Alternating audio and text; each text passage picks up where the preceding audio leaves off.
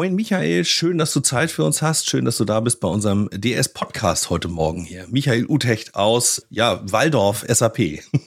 Ja, moin auch. Sagt man hier unten normalerweise nicht, aber ich bin Norddeutscher.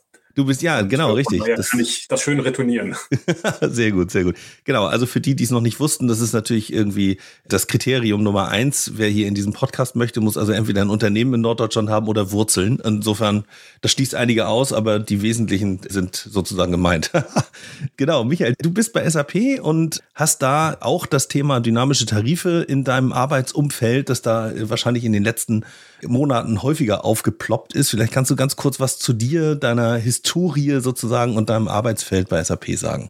Ja, das ist eigentlich ganz witzig. Ne? Ich bin also gelernter Datenverarbeiter, habe eine Berufsausbildung gemacht und Wirtschaftsinformatiker und bin jetzt schon seit circa 25 Jahren in der Versorgungsindustrie und der SAP verhaftet.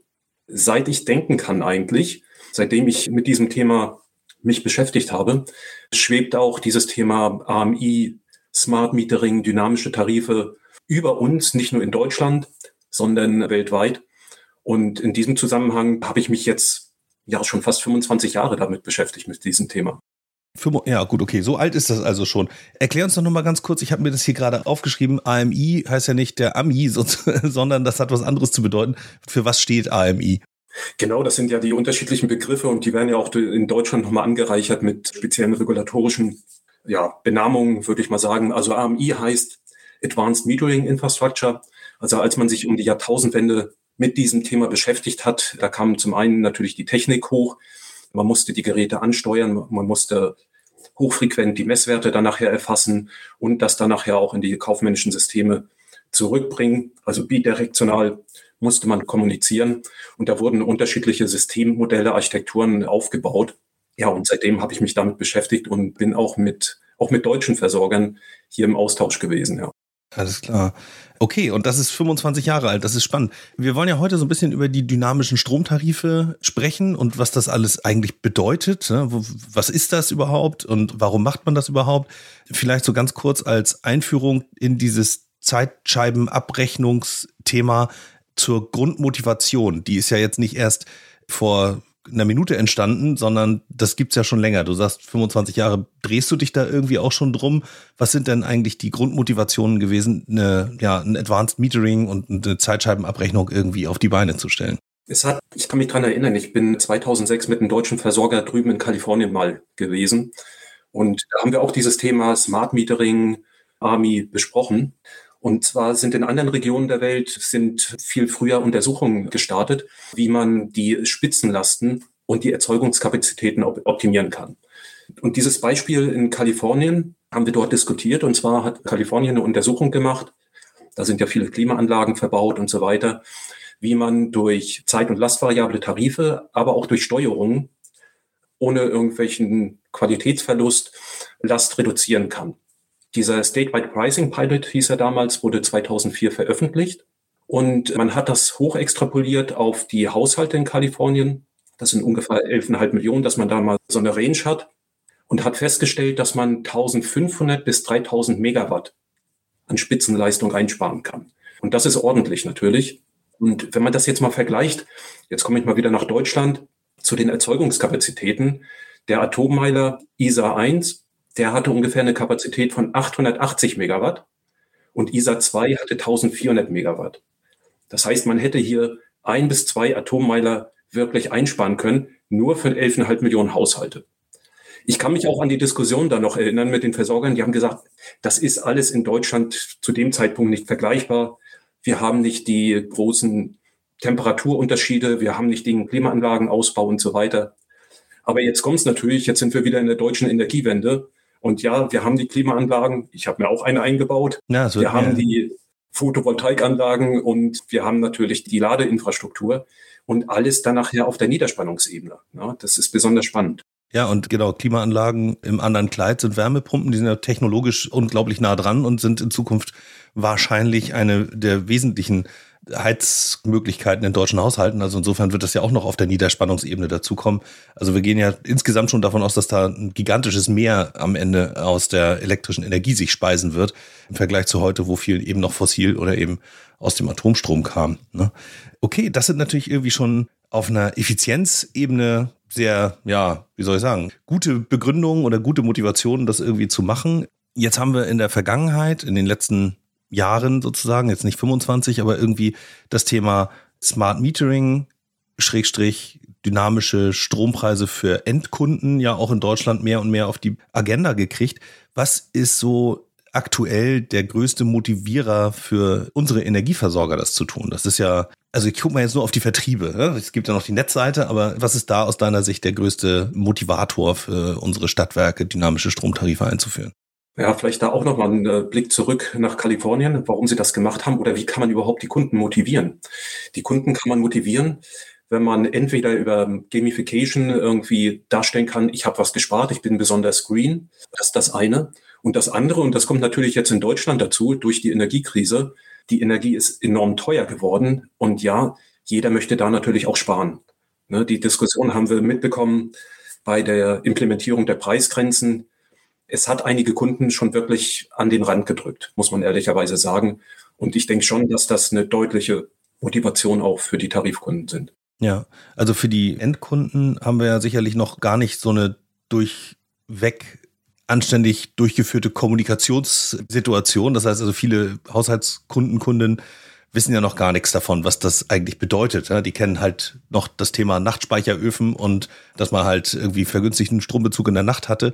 Das sind ja im Grunde genommen nur zwei große, dicke Zeitscheiben. Wir haben jetzt natürlich die Möglichkeit, mit so dynamischen Tarifen wirklich Stunden oder sogar Viertelstundenweise mit den Kunden abzurechnen.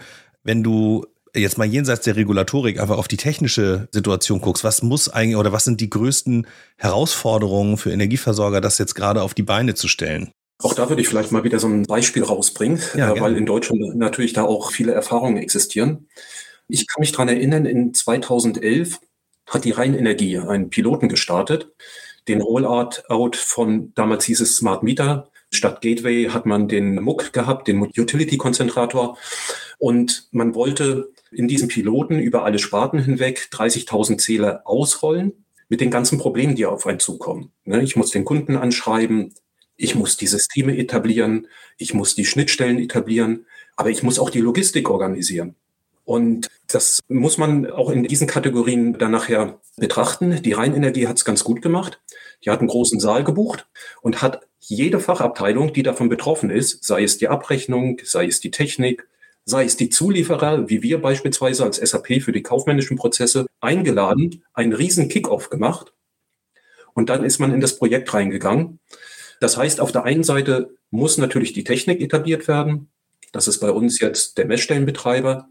Und es müssen die kaufmännischen Prozesse Richtung Abrechnung etabliert werden. Das ist dann die IT und die Abrechner natürlich. Ja. Weißt du, was aus dem Projekt geworden ist? Also 2011 liegt jetzt fast 13 Jahre zurück. Ja, das ist ordentlich durch die Presse gegangen auch. Der war sehr erfolgreich. Wir haben im Mai des Jahres haben uns zusammengesetzt mit der IT, haben dann über Sommer erstmal gesagt, oh, wir müssen erstmal das kaufmännische System ertüchtigen, die Funktionalitäten etablieren, haben das dem Upgrade zugeführt, haben das Ganze implementiert, die Rheinenergie mit uns zusammen. Und bis zum Jahresende 2011 haben sie die 30.000 Zähler mit den Multi-Utility-Konzentratoren ausgebracht. Die Prozesse sind logistisch sauber gelaufen. Sie sind der Abrechnung zugeführt worden. Also ein riesen Lerneffekt, um ganz einfach in den Massenrollout nachher auch zu gehen.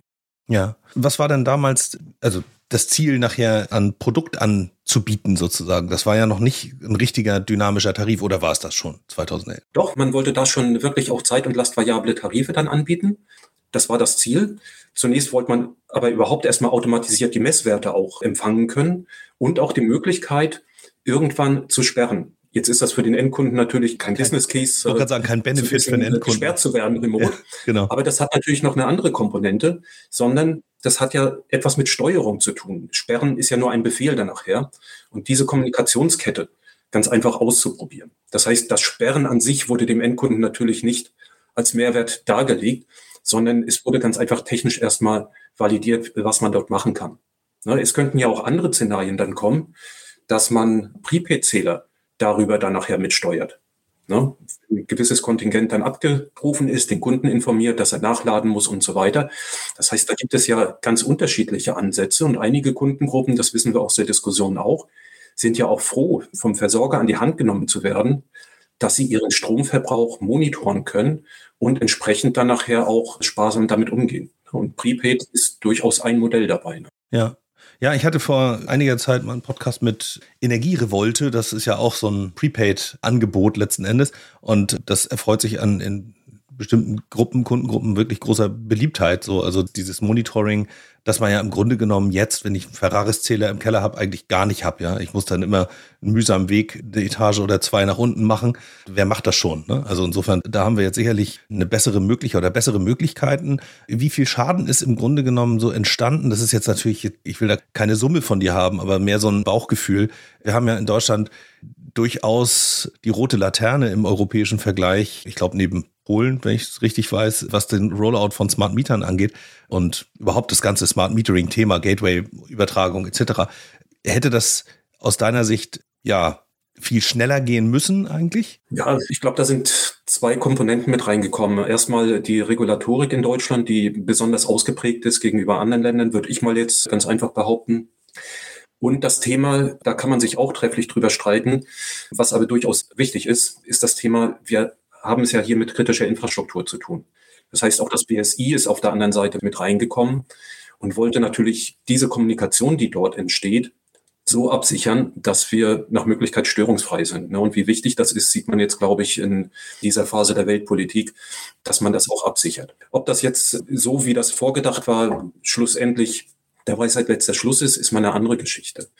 Ich weiß aber auch, dass es bei der Bundesnetzagentur zum Anfang des Smart Meterings auch mit den Netzbetreibern Diskussionsrunden gegeben hat. Und da haben einige Versorger schon gesagt, versucht mal ein bisschen die Regulatorik zurückzudrängen.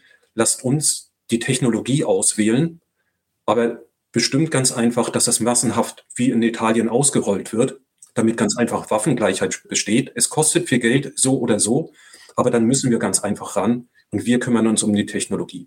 War ein interessanter Ansatz, ist allerdings nicht zum Tragen gekommen. Äh, jetzt denke ich, mit der Regulatorik, mit den Gesetzen und sowas kommt da nochmal ein Push. Ja. Jetzt haben wir die Situation, dass wir mitten in der Energiewende stecken. Wir haben immer mehr volatile Erzeugung und der Gedanke, der mich total kickt bei diesem Thema dynamische Stromtarife, ist ja, dass man praktisch die Erzeugung von grüner Energie und den Verbrauch von Energie sehr gut synchronisieren kann damit. Das heißt also, wenn ich über das Preiselement als Intensivierung gehe, dann kann ich den Verbrauch in bestimmten Zeiten einfach fördern und auf der anderen Seite irgendwie auch reduzieren, wenn der Preis halt höher wird, ist ja die Vermutung, liegt die Vermutung nahe, dass die Leute weniger Strom verbrauchen, so sie denn die Möglichkeit haben, das auch zu steuern. Das gehört ja auch noch mit dazu.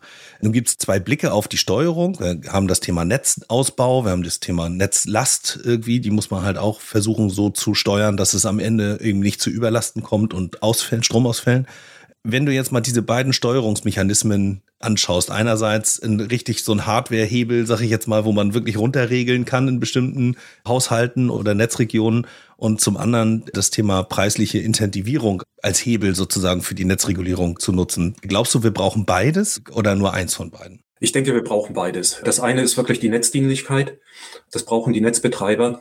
Und wenn ich bestimmte Geräte, sei es die Wärmepumpe oder die Ladestation, entsprechend damit konnektiere, die steuern kann, dass dann runtergeregelt wird oder abgeschaltet wird, ist das, glaube ich, durchaus ein, ein Mehrwert. Und man kann sich ja auch überlegen, dass, wenn ich diese Zustimmung dann gebe, dass das auch incentiviert wird. Ne? Ohne dass ich dort als Endkunde irgendwas machen muss, weil ich will das natürlich nicht immer im Hinterkopf haben, dass ich selbst vielleicht zur Ladestation gehen muss und die dann in der Zeit nicht nutzen darf. Das andere ist aber wirklich, mein Nutzungsverhalten dann nachher zu steuern. Und das ist eine vertriebliche Sache dann. Und auch hier hat es ja international auch Untersuchungen gegeben und auch in Deutschland, was ist überhaupt praktikabel. Wir kennen das schon, du hast es erst gesagt gehabt mit den Nachtspeicheröfen. Wir hatten damals schon immer diese HTNT-Tarife, ne, also Zwei-Zonen-Tarife. Das ist praktikabel, das wurde automatisch auch gesteuert durch die Grundsteuerempfänger.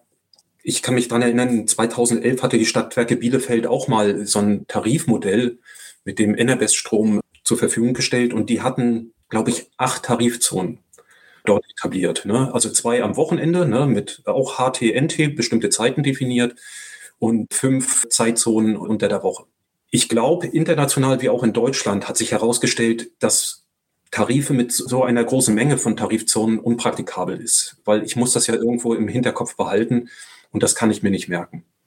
Aber so drei bis vier Tarifzonen, die recht praktikabel sind, ne, vielleicht mal die Mittagsstunde ausnehmen, so besondere Tarif oder Nachttarif dann nochmal. Ich denke, das ist praktikabel und das können die Leute auch im Hinterkopf behalten und entsprechend ihr Verhalten dann anpassen. Ja, es muss sozusagen einfach im Kopf bleiben können und nicht noch irgendwie immer notwendigerweise einen Zettel in der Tasche bedeuten, ne? damit man noch weiß, oh, warte mal, Waschmaschine, wann muss ich die noch genauer machen? 7.53 Uhr, ah, sehr gut, alles klar. Jetzt haben wir ja eine super Dynamik drin, die jetzt gerade geplant wird. Ne? Also, das heißt, viele setzen das ja auch schon um. Ne? Sowas wie Tibber, die gibt es, Rabot Charge gibt es, O-Strom gibt es, es gibt da schon Markt Begleiter, wollte ich gerade sagen, für Energieversorger wie Stadtwerke, die eben schon vormachen, wie das funktioniert und die den Markt ein Stück weit auch gerade machen und in der Kommunikation zu ihren Endkunden auch ein Stückchen Bildungsaufgabe sozusagen übernehmen, um den Leuten irgendwie zu zeigen, wie das funktioniert.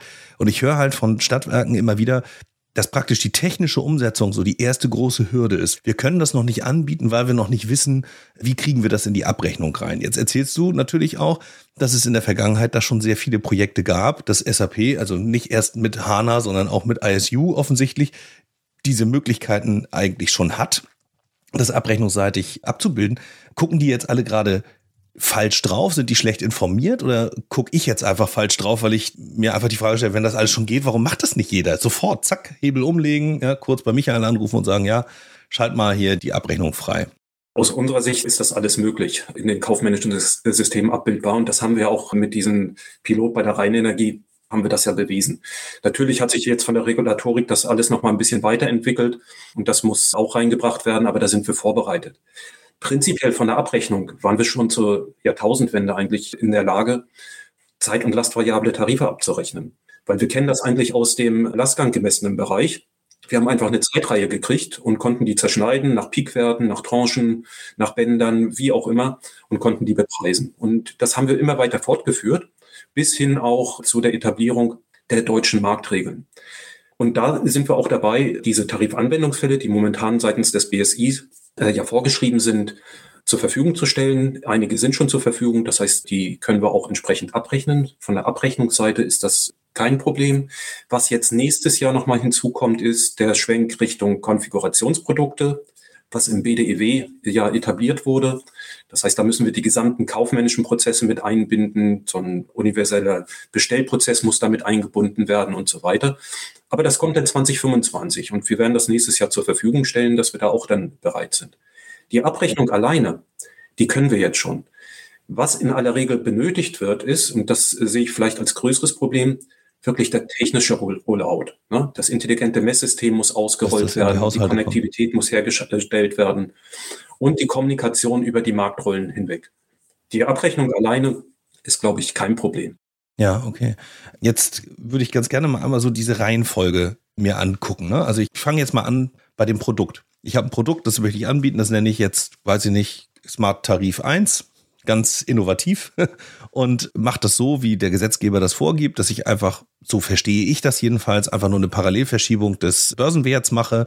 Ich habe also meine Preiskurve, schmeiße da einen Cent oder zwei oder fünf drauf und habe dann praktisch eine Preiskurve, die ich irgendwie als Tarif anbieten kann. Wie kriege ich das sozusagen abgebildet? Macht das jetzt schon SAP? Also, dass ich sagen kann, ich möchte hier EEX Day Ahead plus zwei Cent und das ist mein Tarif oder braucht es da noch so ein Stück davor, so eine Art Tarifgenerierungsbox, wo ich kreativ mit meinen auch zukünftigen unterschiedlichen Tarifen sein kann? Ja, das ist ein guter Trigger. Wir reden ja momentan nicht nur über einzelne Systeme, sondern über ganze Plattformen, die momentan transformiert werden bei den Energieversorgern auch, also komplette Architekturen.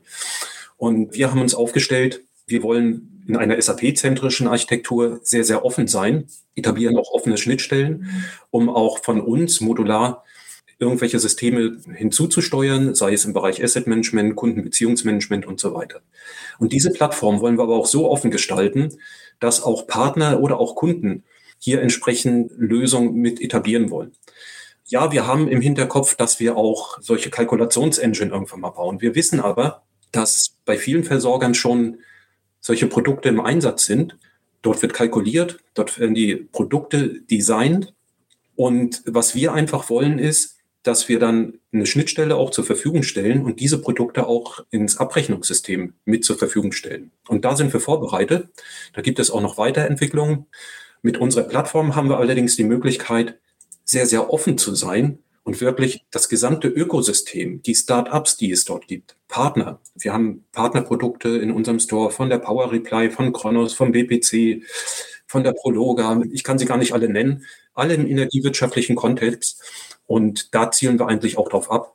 Und wir laden unsere Partner ein, dort mitzumachen. Ich sehe ja, das bringt mich dann so ein kleines bisschen hin zu der Vision, da kommen wir vielleicht gleich auch noch drauf, aber das ist eben mit der Tarifgestaltung, also du hast jetzt gerade Kalkulationsengine gesagt, es gibt ja so viel mehr als das, was ich gerade gesagt habe. Ne? Also nicht nur den Börsenpreis und zwei Cent drauf, sondern wir könnten über Flexibilitäten sprechen, mögliche Caps oben, dass bestimmte Grenzen nicht überschritten werden, dass der Endkunde geschützt wird und keine zu teuren Preise kriegt irgendwann.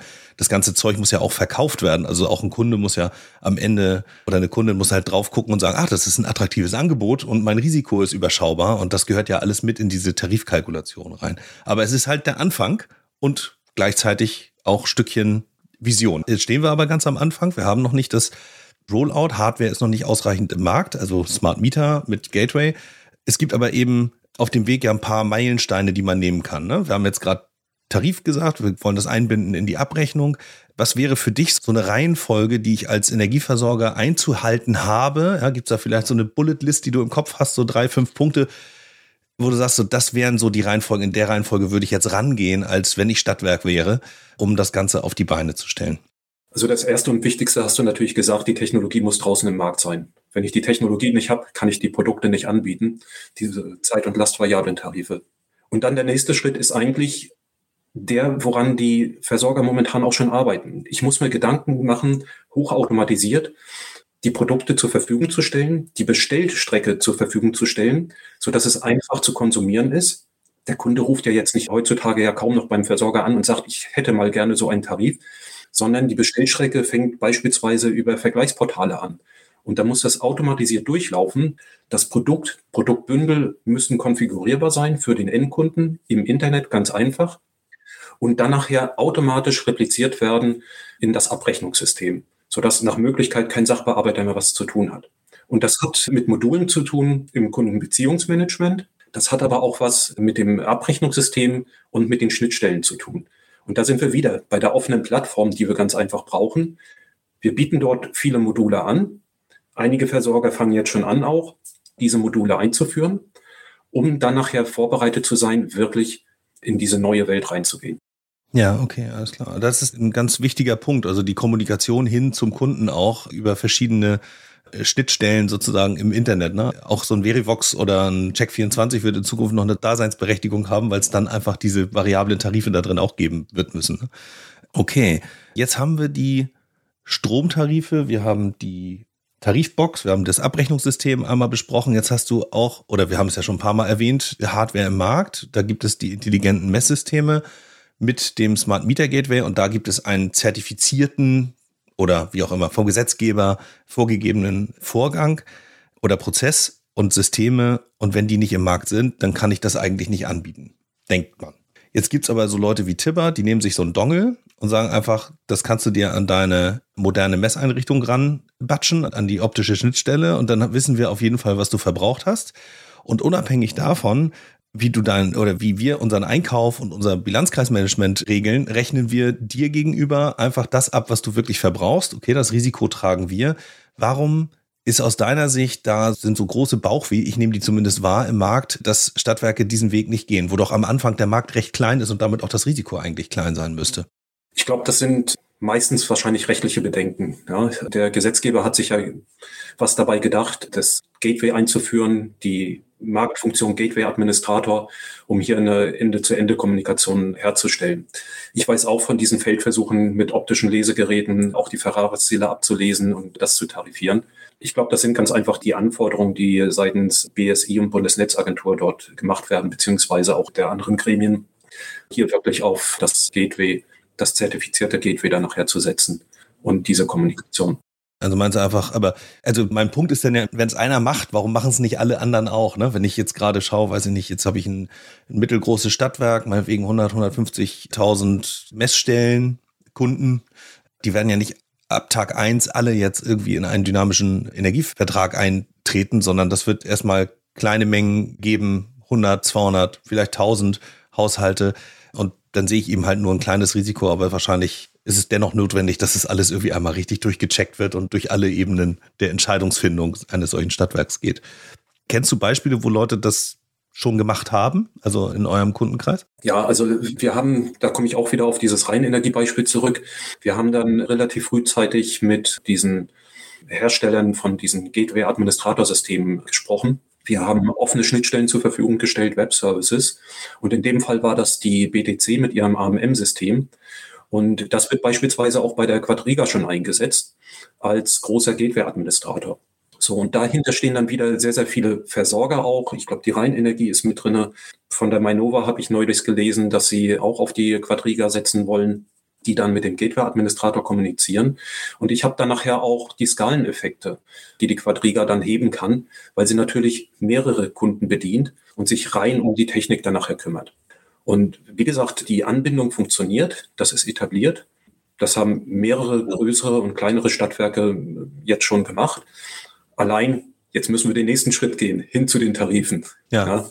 Ja, genau. Wenn die Anbindung halt einfach funktioniert und man im Grunde genommen jetzt da so ein, ich sag jetzt mal Standardprozess auslösen kann, indem man jetzt den Hörer in die Hand nimmt, bei seinem SAP-Haus anruft und sagt so, das setzen wir jetzt einfach mal um, dann gibt's da irgendwie eine Zeitschiene, bis zu der das irgendwie halt technisch laufen kann, denke ich.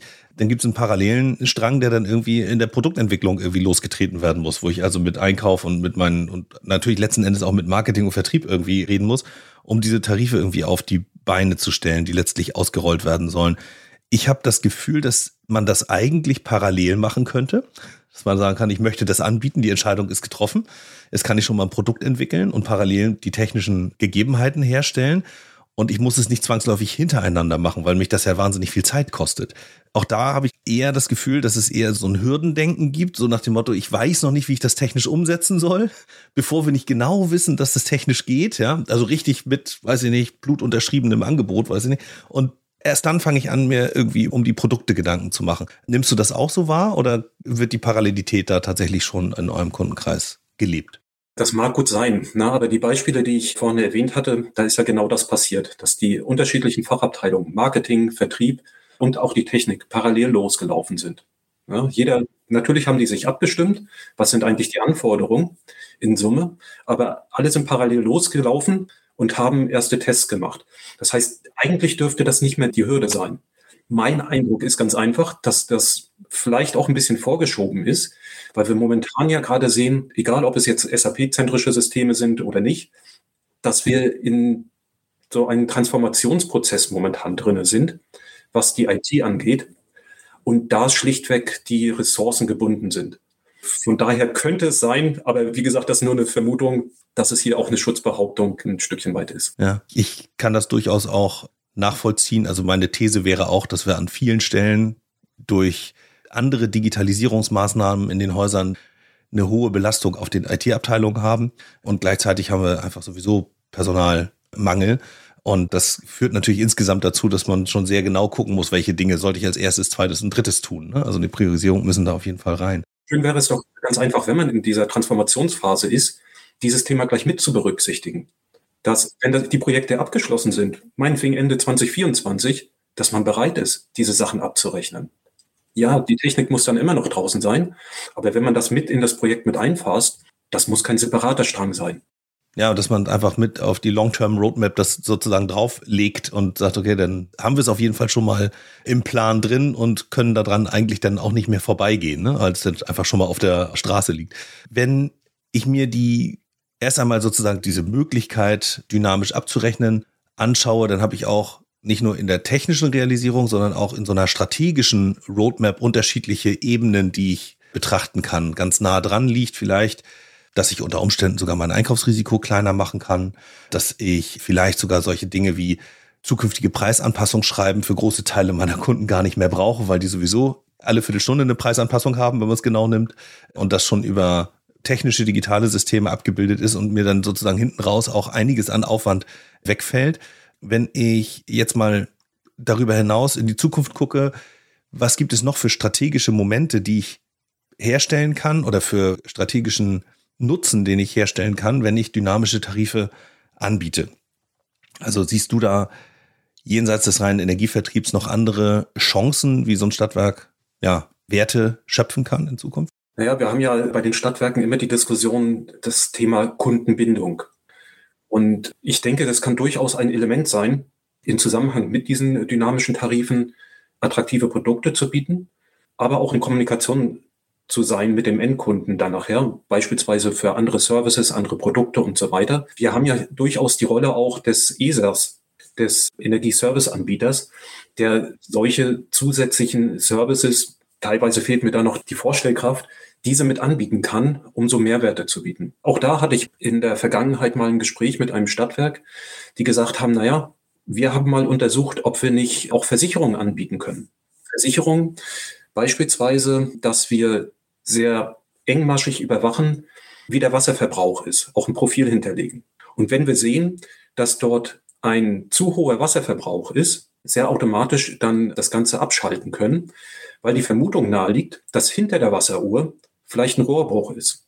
So, und das hätte natürlich zur Folge, dass der Endkunde entsprechend hohen Verbrauch dann nachher an Wasser zahlen muss.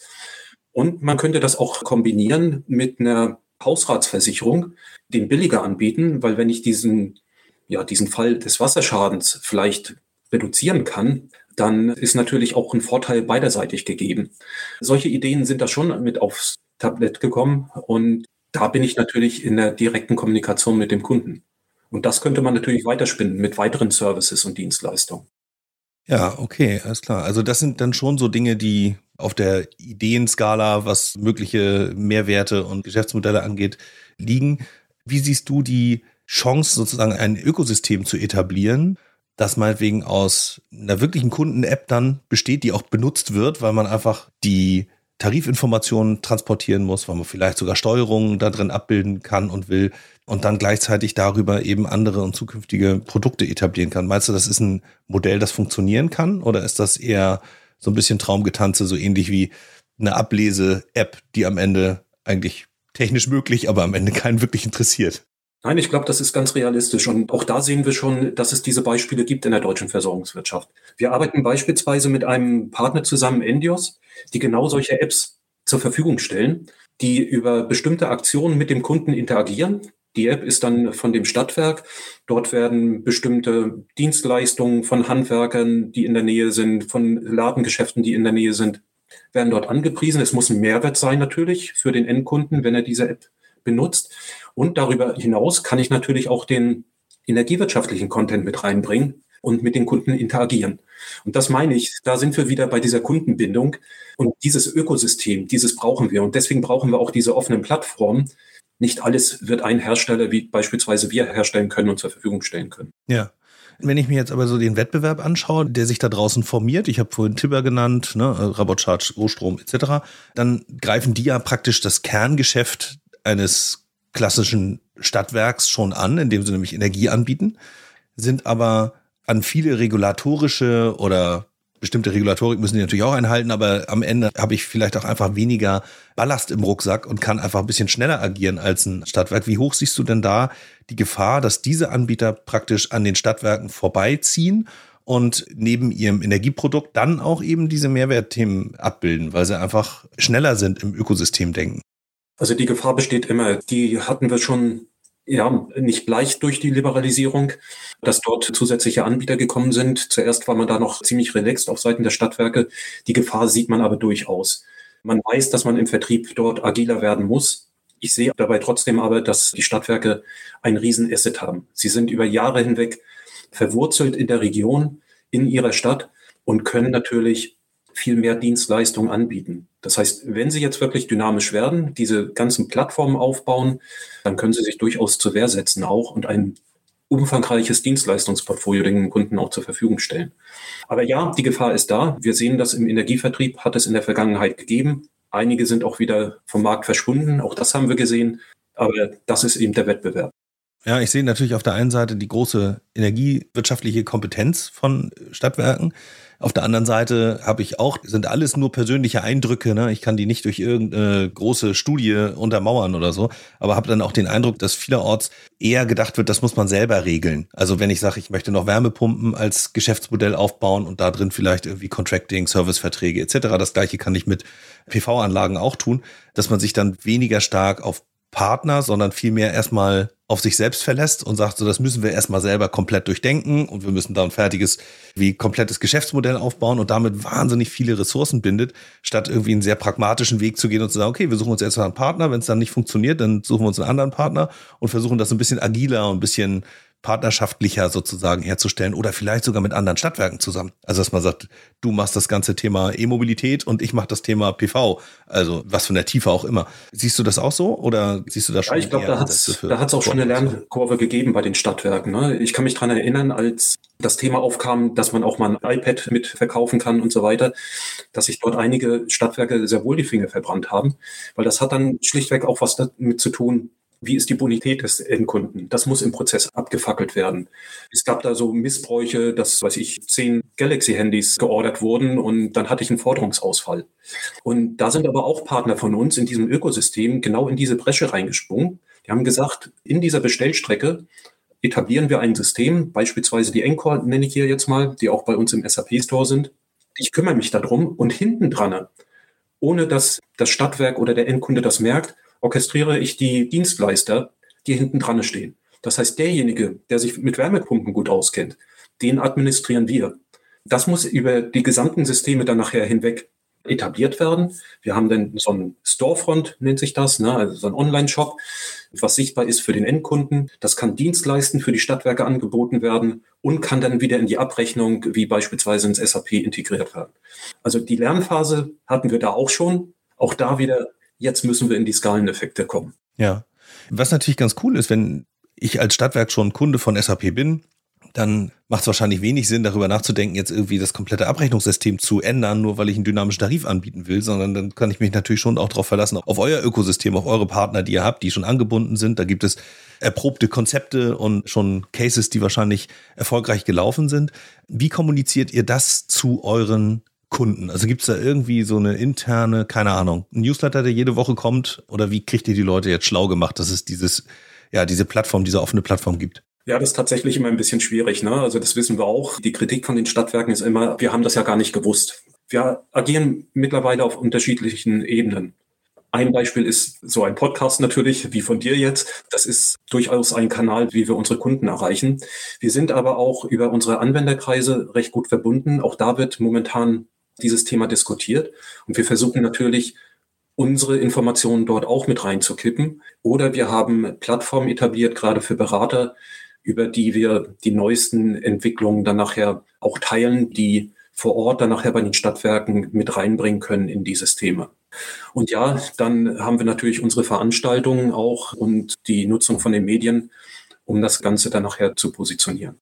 Ja, okay, alles klar. Ich denke nämlich einfach auch daran, dass, dass vielleicht eben Auswahlprozesse auf Seiten der Energieversorger viel schneller gehen könnten, wenn man einfach weiß, man muss jetzt nicht den ganzen Markt umkrempeln, sondern man hat am Ende eben schon durchaus einen Beschleunigungsvorteil, wenn man dann sagt, okay, es sind halt diese drei nur noch, weil sie nämlich eh schon an meine Infrastruktur im Grunde genommen angebunden sind. Ne?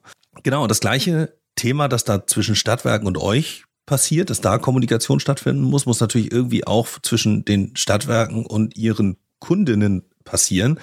Nimmst du verstärkt wahr, dass man schon in die Kommunikation hinsichtlich optimierter Verbräuche, dynamischer Verträge und so weiter geht oder hält sich da eigentlich alles noch sehr bedeckt? Also meine Wahrnehmung ist, dass es um 2011 da schon mal einen Peak gegeben hat, weil man das ganz einfach austesten wollte, das dann allerdings ein bisschen abgeebbt ist.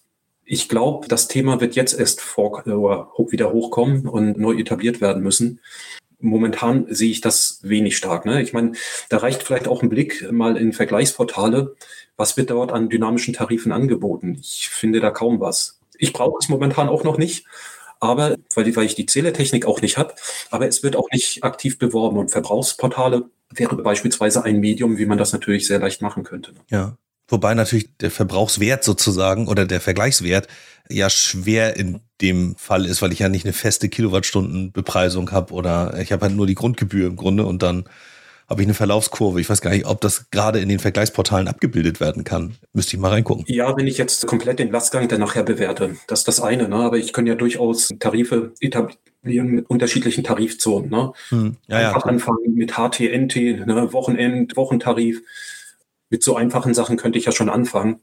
Und das wäre relativ leicht, jedenfalls aus unserer Sicht, auch in die Abrechnungssysteme etablierbar. Ja, ja.